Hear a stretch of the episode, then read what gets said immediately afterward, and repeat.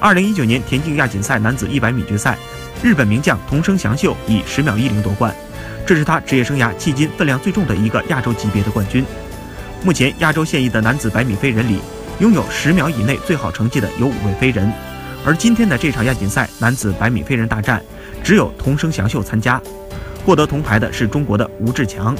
赛后他透露，